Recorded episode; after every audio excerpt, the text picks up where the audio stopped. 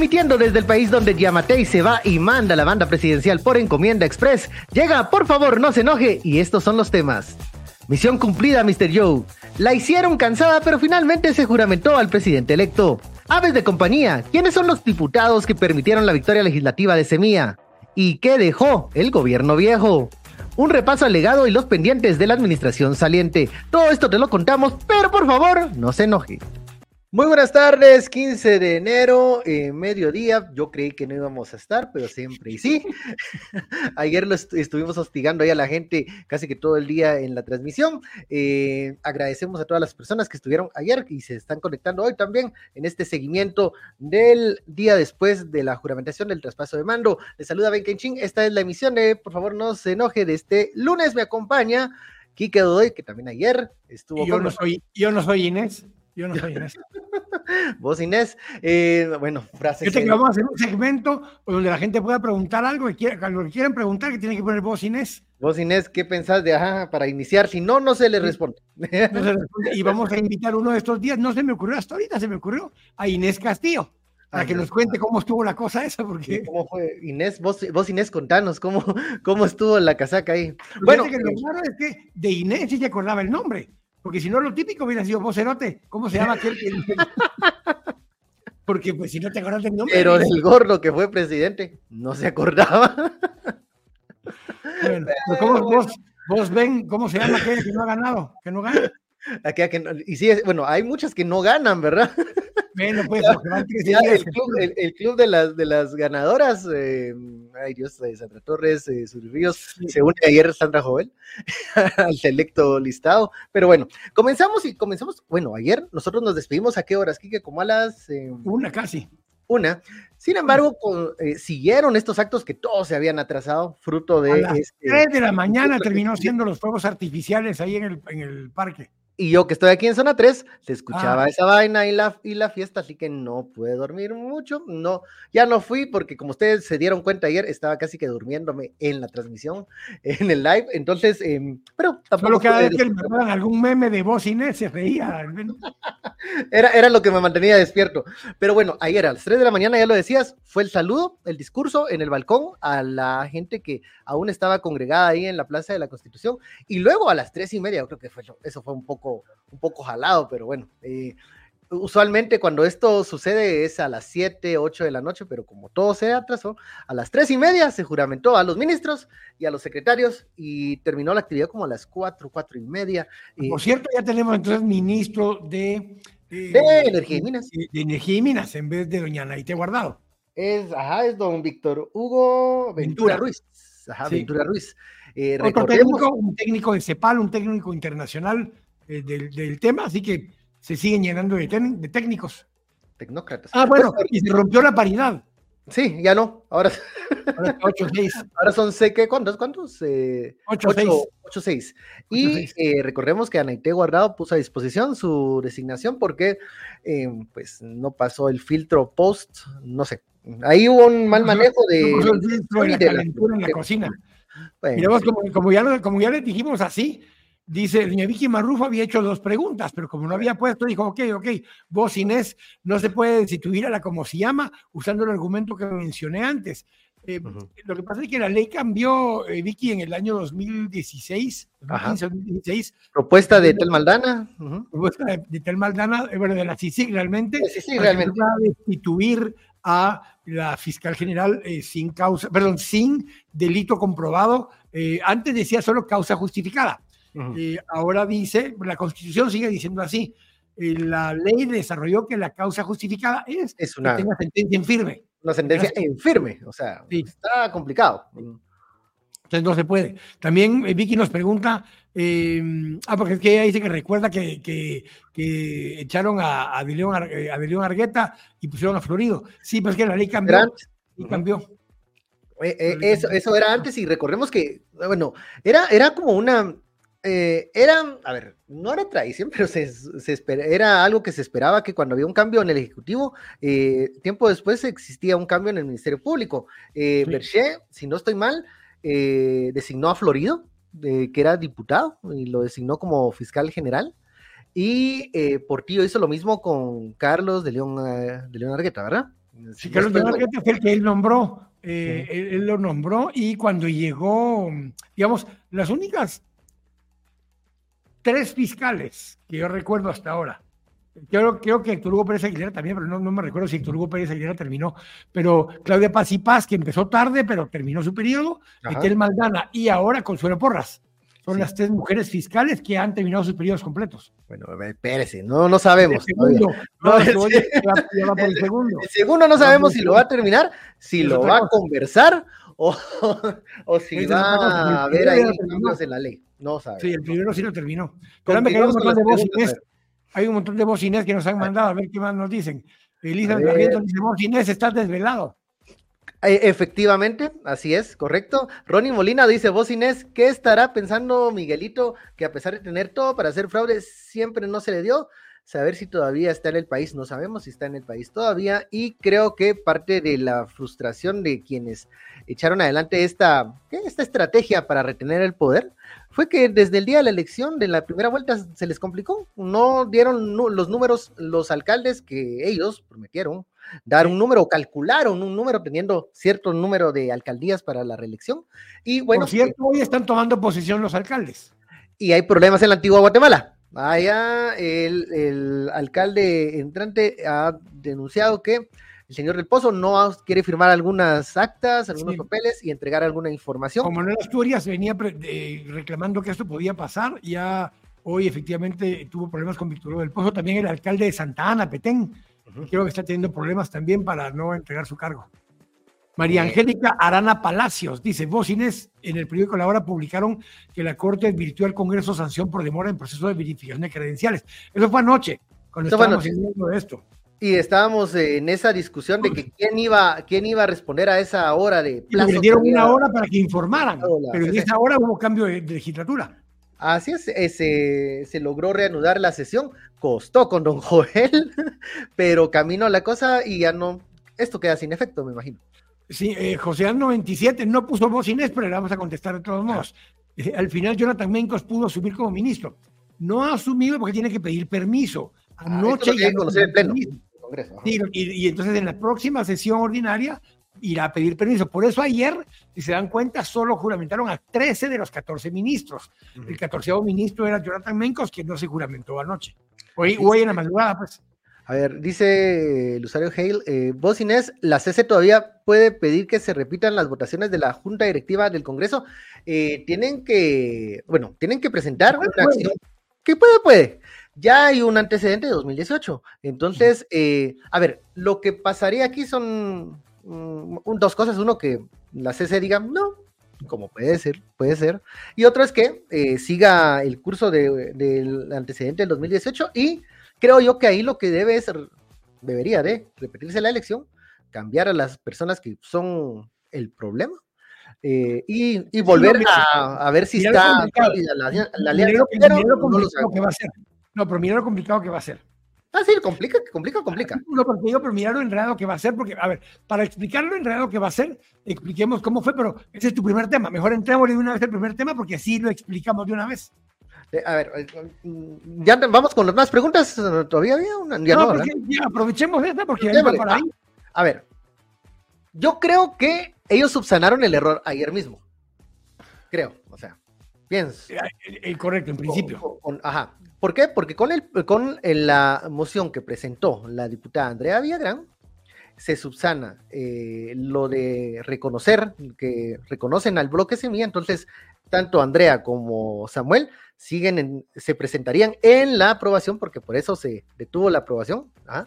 último, eh, como eh, miembros del bloque Movimiento Semilla. Adim regresa y es, se, se, le reconoce como diputado de la UNE, y creo que, bueno, Julio Héctor, pero él no está en la, en la Junta Directiva. pero, pero podemos explicar ese proceso, porque ahí se enredó un poco, te acuerdas que fue cuando eh, eh, don Joel Martínez, no se te puede olvidar nunca ese nombre, don Joel Martínez dijo, pero nadie me entregó el papelito, dijo, nadie me entregó el papelito.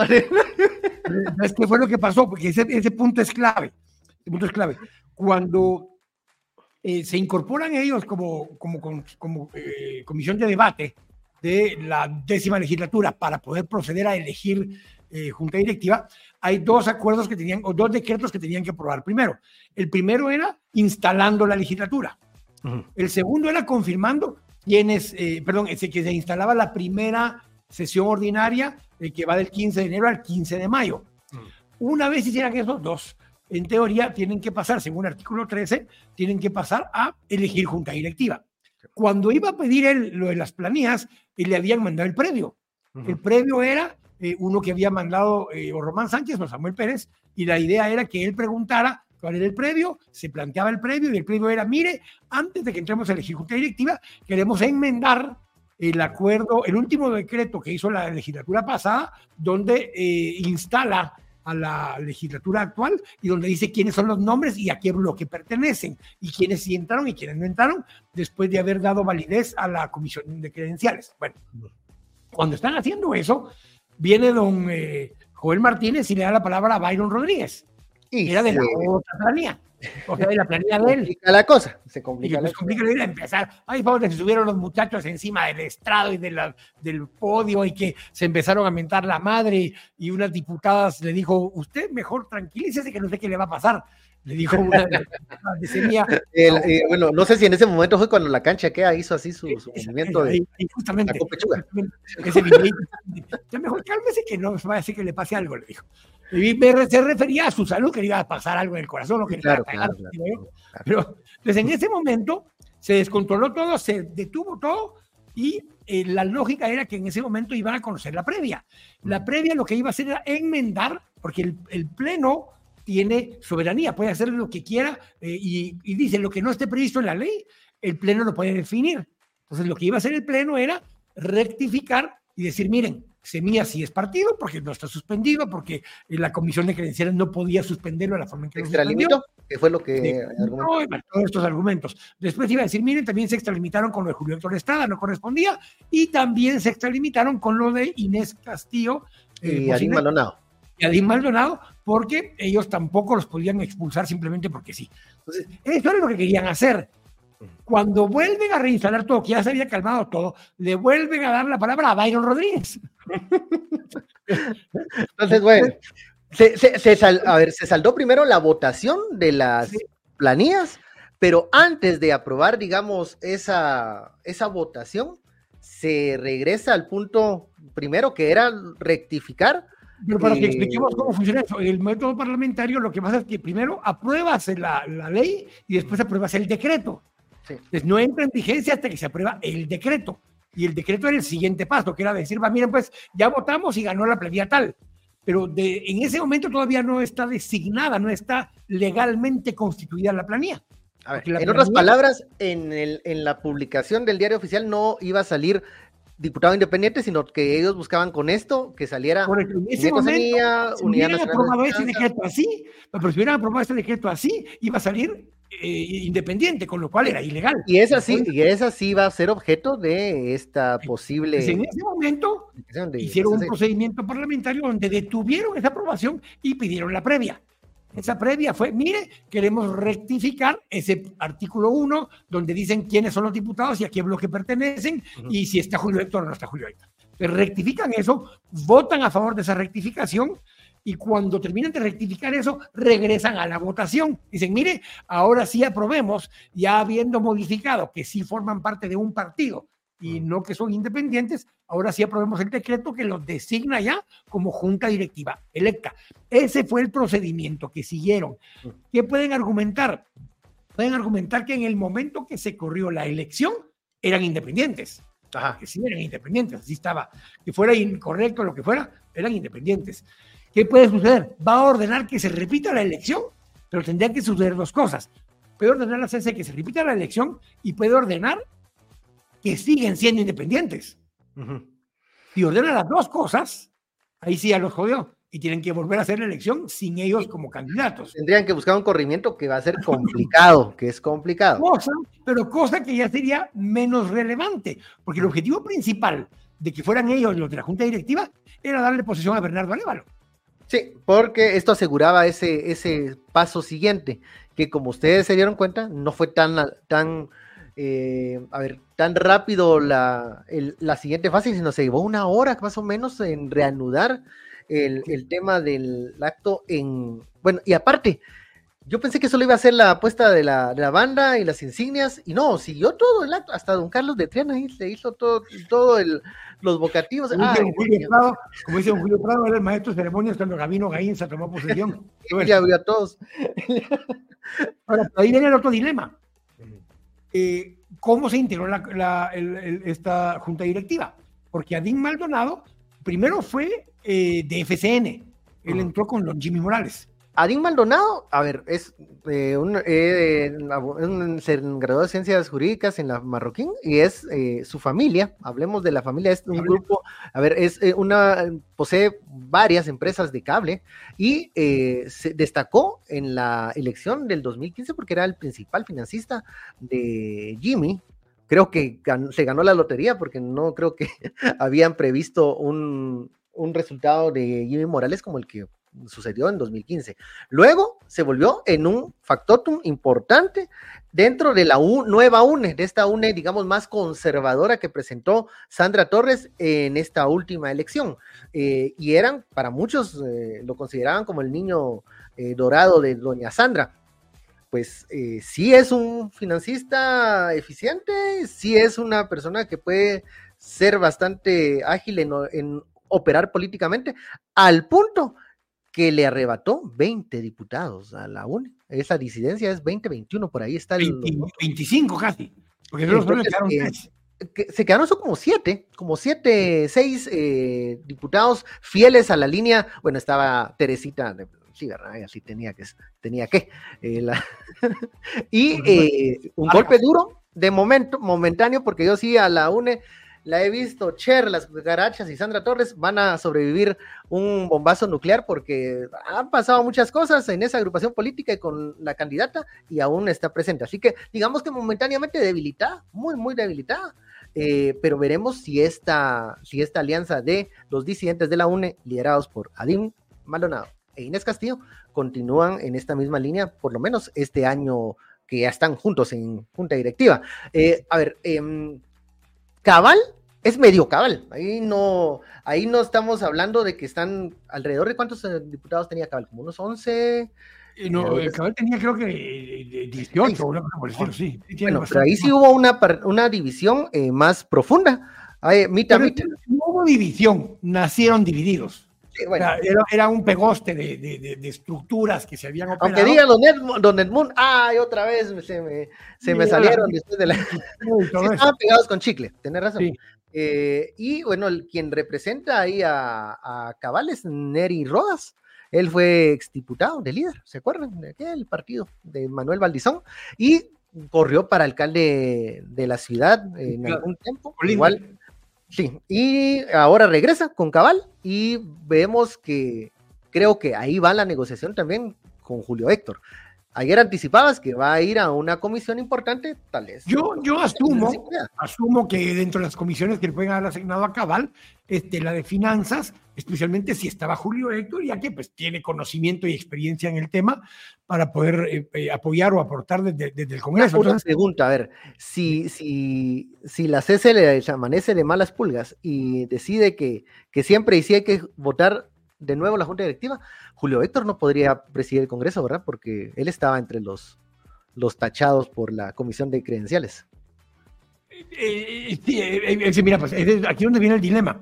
Cuando ya ves todo ese proceso, si revierten todo esto, puede pasar lo que te acabo de explicar, donde habrían tres o cuatro diputados que, están, que forman parte, que no podrían haber formado parte de la Junta Directiva, pero además el, haberle dado juramento a Julio Héctor a ambos, a Julio Héctor le negaron el amparo y a Semilla le negaron el amparo en su momento. Y sin embargo, las dos cosas las hicieron. Entonces, el argumento principal es, mire, se fueron en contra del amparo. Pero hay que entender por qué te dieron o no te dieron el amparo. En el caso de Julio Héctor, parte del argumento es porque no lo necesitaba. Ajá, o sea, eh, él sí debía de asumir según el, criterio de la CC. o sea, no había Carlos problema. Luis Hernández Mac, en la elección pasada les pasó exactamente lo mismo y les dieron posesión por un amparo que dio la CC. Entonces, en principio, debieran haberse dado el amparo. La otra es la situación de Inés Castillo y de, y de Adim. Y de Adim Maldonado, porque por mucho que vos en el Tribunal de Honor expulses a alguien, primero no surte efecto inmediatamente, hay debido proceso, se pueden defender, te pueden meter amparo, lo que quieras, pero que te expulsen en el partido, a que el bloque te saque, son dos cosas distintas. Al día de hoy, al día, bueno, al día de hoy no, al día de, hace tres días, todavía formaba parte, si vos veis en la página del Congreso, eh, Andrea Villagrán aparecía como bien, igual que Evelyn Morataya pero ya no formaban ni parte del partido ni parte de la, del bloque, pero su logo seguía siendo el de bien. ¿Por qué? Porque por ahí fue electo. Entonces, esa es parte de la dinámica que se tiene que comprender. De hecho, sin ir muy lejos, eh, Napoleón Rojas, los diputados de UCN, al último día en el Pleno, su logo que aparecía en la pantalla. Seguía ahí eh, arriba, seguía vigente ahí en la, página del Congreso. A pesar de que están cancelados. Ahora, eh, esto conllevaría que la CC tendría que analizar en un solo costal tres cosas distintas, pero que el argumento que se presentó en la moción creo que es más sencillo y es que no era eh, una facultad de la Comisión de Revisión de Credenciales calificar quién entraba y quién no.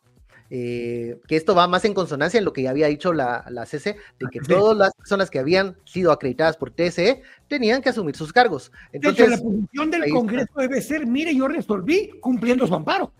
Usted en su amparo dice, facilite a los acreditados, eh, déles posesión y asegúrese que tomen sus puestos el 14 o el 15, dependiendo si es diputado, presidente o alcalde. Entonces, el argumento del Congreso va a ser básicamente diciendo, mire, yo cumplí con su amparo, Ahora, si usted dice que me excedí, pues véngame, pues.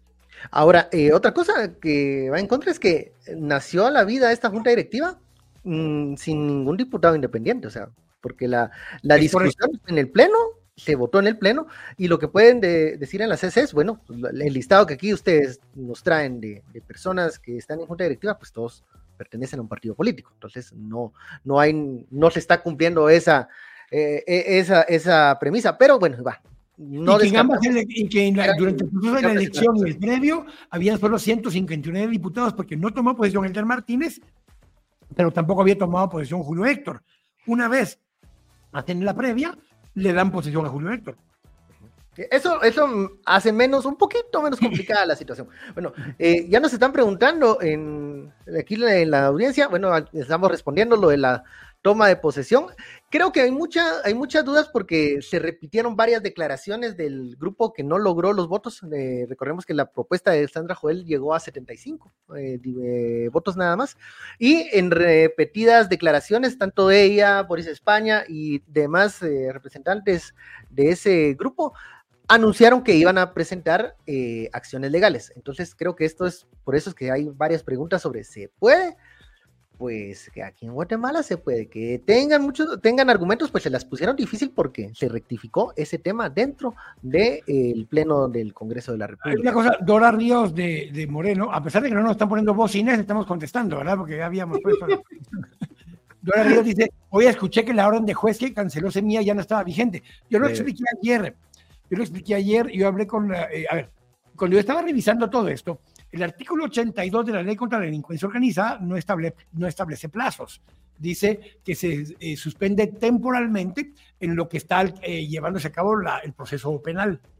En el artículo 92 de la Ley Electoral de Partidos Políticos establece un periodo de máximo de seis meses en lo que subsanan, o sea, corrigen las razones por, o los causales por los cuales suspendieron el partido.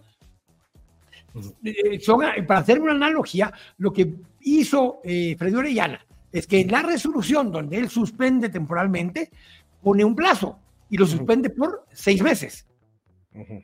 Ese plazo porque, porque, recordemos que la idea original era que esa suspensión perjudicara la participación en las elecciones, o sea, que estaban a unos dos, dos, meses de, realizarse la segunda vuelta. Creo que ni siquiera calcularon en qué fecha caía, si era para la toma de posición o no era para la toma de posición, no se dieron ni cuenta. Y nadie se había dado cuenta. Y yo ayer bajando libros y tratando de revisar eh, eh, los temas, porque en el 92 de la ley sí dice seis meses. Y como en ese momento me di cuenta que dijeron, la fecha fue el 12 de julio, dije, bueno, si son seis meses, es 12 de, de enero. Pero fui a revisar y en la ley contra la delincuencia organizada no dice ese plazo. Pero me confirmó una de las abogadas de, de Semilla que en la sentencia, en la resolución, sí dice seis meses. Y los seis meses de vencieron el 12 de enero. Entonces, técnicamente, eh, no, todo se Incluso la comisión de credenciales manejó. Aquí tengo el documento y dice que están suspendidos, pero tienen el documento donde les informa de la suspensión, pero no la resolución donde lo suspende, que es donde pone el plazo. Que era eh, esta fecha que estás mencionando. A ver, eh, a ver, ¿qué otras, qué otro grupo conforma eh, la junta directiva que encabeza Samuel Pérez? Hay un grupo que es bastante mm, llamativo porque no son como partido, votos, eh, varios votos, pero que se han unido como en micro, micro bancaditas, que daba un total. Gutiérrez. Vos, vos, Winac, eh, bien, eh, vos, yo sí escuché en su momento, vos dijo que si Semía iba a la junta directiva, ellos votaban por la junta directiva, pero no participaban de la junta directiva. O que si Semía no participaba, la persona que ellos consideraban que debía participar de ellos era eh, Jairo Flores. Bueno, al final, como sí iban de, junta directiva los de Semilla, se, vos apoyó, más no...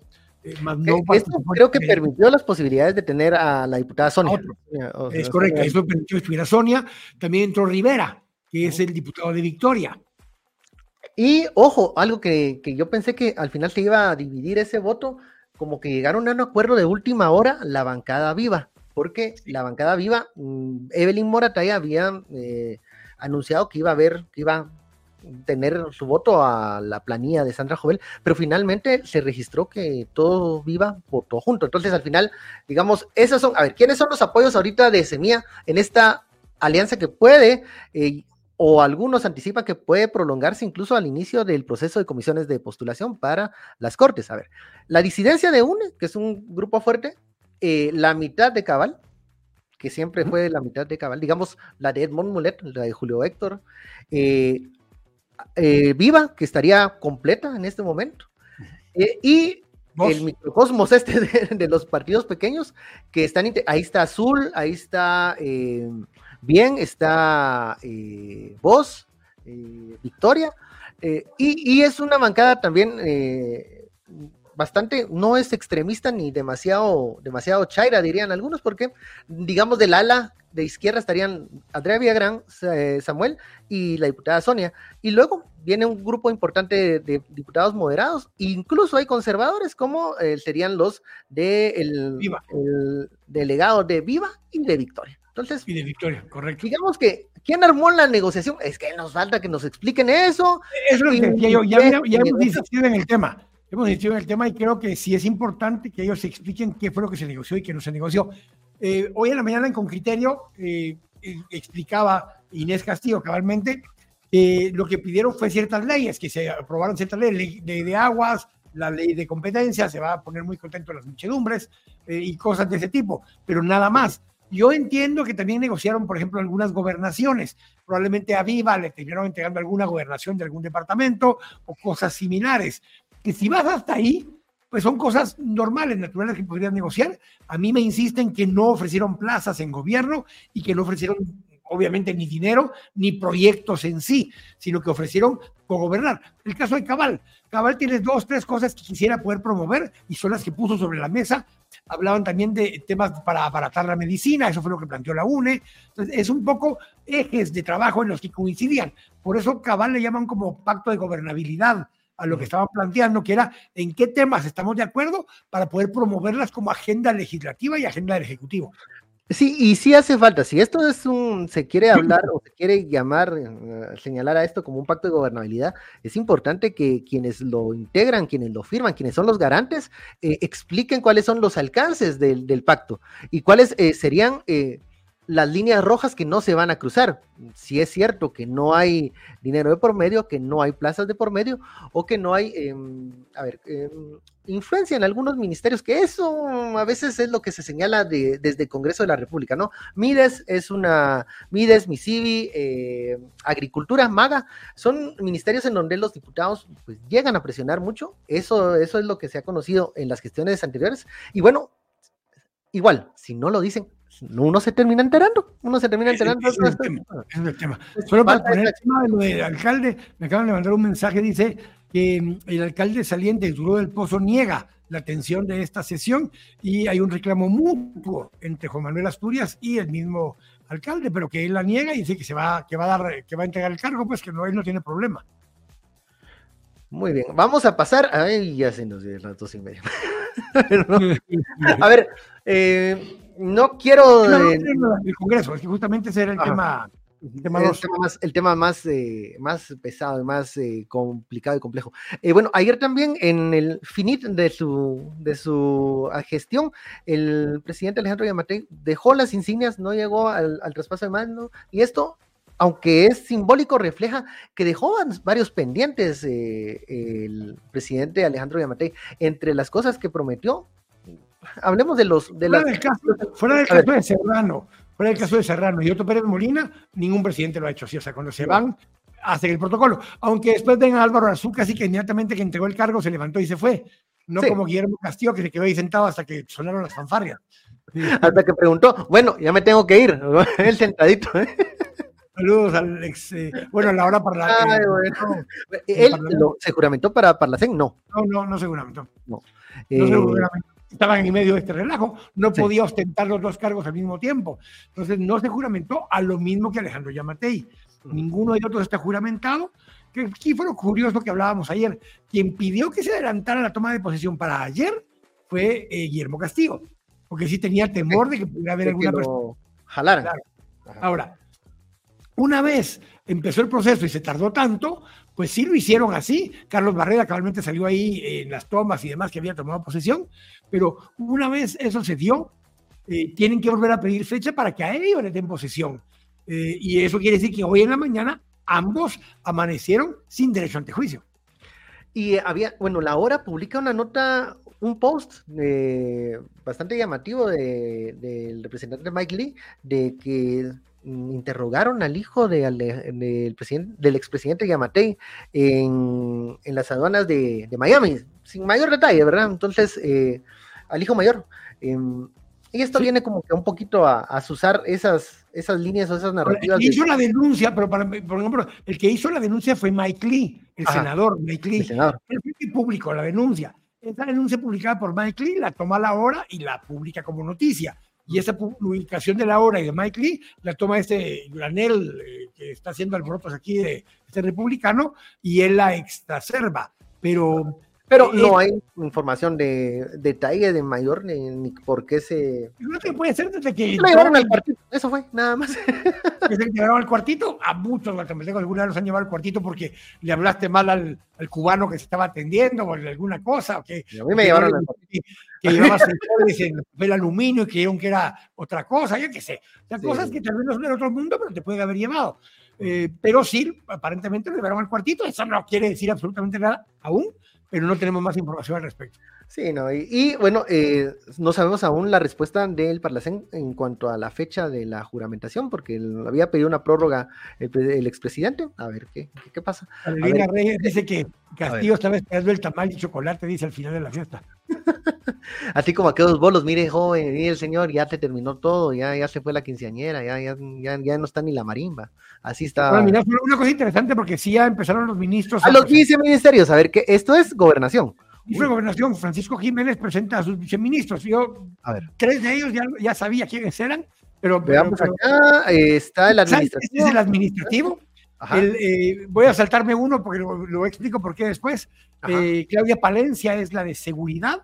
Eh, William Cameros es de tecnología, pendiente el viceministro de prevención, pero el viceministro es, de la, el de prevención es el viceministerio de Seguridad Ciudadana y Prevención Comunitaria, algo así, Correcto, correcto. y el de antinarcóticos es Werner Ovalle. ¿Quién es Werner Ovalle? Werner Ovalle era hasta ayer, por ocho años, intendente de aduanas. Él fue intendente de aduanas por ocho años eh, con un respaldo muy fuerte siempre de la estructura del gobierno gringo y la DEA y todo esto.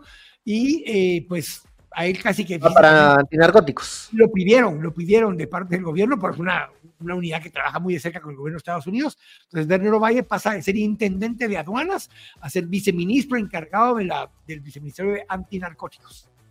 Ok, bueno, eh, ya se están comenzando a conocer estos nombramientos que nos van a dar también una, a ver, una panorámica más detallada de eh, qué grupos están teniendo más peso eh, dentro de lo que ya es la carpintería de los ministerios, ¿no? Eh, vamos Ricardo nos pregunta cuáles temas debería entrar a conocer el Congreso de inmediato. Y yo te propongo que eso lo tengamos como tema. Mañana vamos a tener a doña María Los Chan, María Los Chan, que es analista eh, del Grupo Celeste, de los que están formando el partido. Vamos a conversar con María Los Chan. Y dentro de los temas parte de eso debe ser cuáles debieran ser los primeros objetivos del presidente, pero también cuáles debieran ser los primeros objetivos de este Congreso, ya que lograron esa mayoría que lograron, eh, cuáles debieran ser los temas más importantes para este Congreso.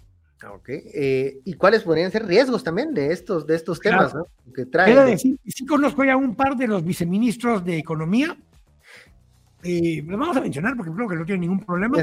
Eh, viceministro administrativo financiero será don Adrián Zapata, lo menciono porque también fue intendente de, la SAT. De, la SAT, así es. Intendente de jurídico en la SAT. Él será ahora el, viceministro de Administrativo y Finanzas de, de mm, del Ministerio de Economía con eh, eh, la ministra eh, Gabriela García y la otra viceministra que sí que sé que va allá es Elizabeth Ugalde.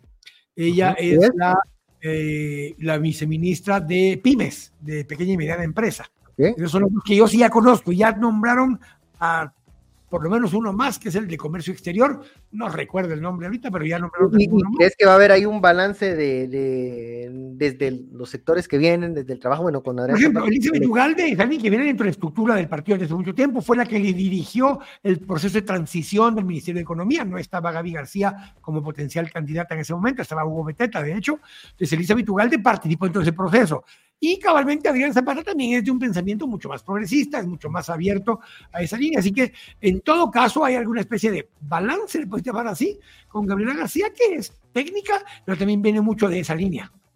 Eh, ya, a ver, eh, les comentamos que en el séptimo nivel, según el medio quórum, colocan una, postean una fotografía en el séptimo nivel del Palacio Municipal, concejales municipales invitadas, invitados y periodistas. Ya esperan la llegada del presidente Bernardo Arevalo y del alcalde Ricardo Quiñones. Esto va a ser para, va a participar también la magistrada de la Corte de Constitucionalidad. Ahí para... Doña Dina ya, ya llegó Doña Dina ahí.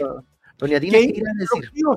Más allá de los, de los concejales del partido oficial y de los concejales de Creo, que no repiten, eh, hay un par que son nuevos, eh, está la incorporación como concejal octava de Ninochka Matute. Eh, ella fue candidata a alcaldesa por default, porque no estaba FOPA, él no pudo participar, y ella, como era la concejal segunda, también la que estaba de concejal primera, desistió de participar y subió como concejal primero o alcalde, si hubieran ganado. Ninochka hizo campaña de alcaldesa, quedó tercer lugar. la conformación del Consejo Municipal realmente pierde unionista fuerza. algunos dicen que no. mantiene más o menos la misma fuerza, eh, mantiene mucha paridad con Creo, porque efectivamente llegaron muy parejos, y entra eh, de parte de la UNE, eh, Ninochka, creo que entra eh, también el hijo de Tono Coro. Que ah, de, UNE, que sería de UNE, uno. Y aparte de Ninochka, dos, Entraron dos de, entraron dos de Semilla. Dos de Semilla, ajá. Dos de Semilla y uno de la UNE. La pregunta es, eh, ¿estará eh, FOPA? Acordemos que tiene una prohibición de, durante unos años. aquí, quien tiene, quien ejerce ahora el liderazgo metropolitano de Semilla es Ninochka, porque FOPA era el candidato del MLP, porque esta fue una alianza MLP Semilla. ¿Qué va a pasar con FOPA? ¿Qué va a pasar con FOPA? O sea, porque pues un, un cargo público tiene, tiene prohibición por todo este periodo, no puede ser, tener un cargo público. ni asesoría ni nada. Ni asesoría. No puede ser funcionario público eh, todo este periodo y no puede ser abogado. No puede ejercer. Bueno, eh, las, las, bajas que dejó este, la judicialización de, de este proceso. Porque ahí acuérdate que al final fue un procedimiento abreviado donde él reconoció culpa pues no puedes ahora desconocer la culpa, porque ya como ahora tal vez de repente me salvo, ya estuvo, ya tenés sentencia, ya. Ya, te la echaste, ya te la echaste la culpa. Igual que ahí, ahí él estaba en el mismo, uno de los casos de él, el mismo donde estaba. Este esto, es lo de José Rubén, ¿no? Cuando ejerció la defensa. Es uno de los casos. El primero que tiene, tiene que ver con eh, doña, eh, doña Bea Canal Ah, sí, le sé. un tema de la, señora. No, porque no hace que nos diga algo. Eh, después. Ya sabes que nos va a decir, ¿va? el caso de Fopa, el caso de, de, de, abogado de, José Rubén Zamora, pero el original de él es con el Comité Agua donde Aníbal Argüello es el otro implicado y Aníbal Argüello también reconoció culpa, donde pues dijeron que habían firmas, hecho eh, firmas y muertos, lo mismo que se temía, firmas y muertos. Yo les digo que si fuéramos a revisar todos los partidos, las firmas, mm, ya nos, nos quedamos. Todos los partidos estarían muertos. Bueno, eh, a ver, eh, señores, yo creo que ya me pasé. Es como, vamos. en esta goma de, tema de ayer, de, de traspaso de mando. Entonces, eh, a ver, eh, ¿qué nos dicen nuestros. No, no, leche y aspirinas. Es que preguntaron por ahí, creo que Carolina fue, preguntó qué hicieron, vos Inés, qué hicieron para el, el, desvelo. Vasito de leche y dos aspirinas, decirle. Ah, sí, y, tiamina, esas que venden en la farmacia, son buenas. Sí y un Raptor. Eh, dice Alan que ya está cansado que nos vayamos ya, dice. La publicidad es gratis, pero bueno, va muy ah, bien. Perdón, eh, era candidato de WINAC, URNG WINAC, no MLP, ya me corrigieron José, y RR40 era candidato de URNG WINAC, no del MLP. De hecho, la coalición no es, no es semilla, sino es la coalición. MLP no llevaba candidato, MLP no llevaba candidato, eh, URNG. Bien, había uno, había uno. No, MLP no. No, pero si ahí estaba la publicidad de para alcalde. No, era desconocidísimo. Ah, pues, no, no, no, no, tenés razón, perdón. Sí llevaba, pero no era presidente. Que Por eso Villacorta lo o a Sebastián Arzú. El Villacortazo, el Villacortazo, yo me recuerdo por eso, porque él, que, que, que la gente no se no puso atención de lo del MLP, sino solo lo de Sebastián. Lo de Él dijo, como ellos dos no llevan candidato a presidente, apoyaría a cualquiera de los dos, dijo. Pero bueno. Mucho chapulín. bueno, Termina, termina así. Gracias a las personas que ayer nos eh, acompañaron eh, en toda la transmisión y que igual nos siguen enviando comentarios y todo. Les recordamos que estamos en todas las plataformas y más tarde ya tendremos la versión en podcast para que nos escuche y no nos mire la cara, eh, porque sí estamos muy desvelados.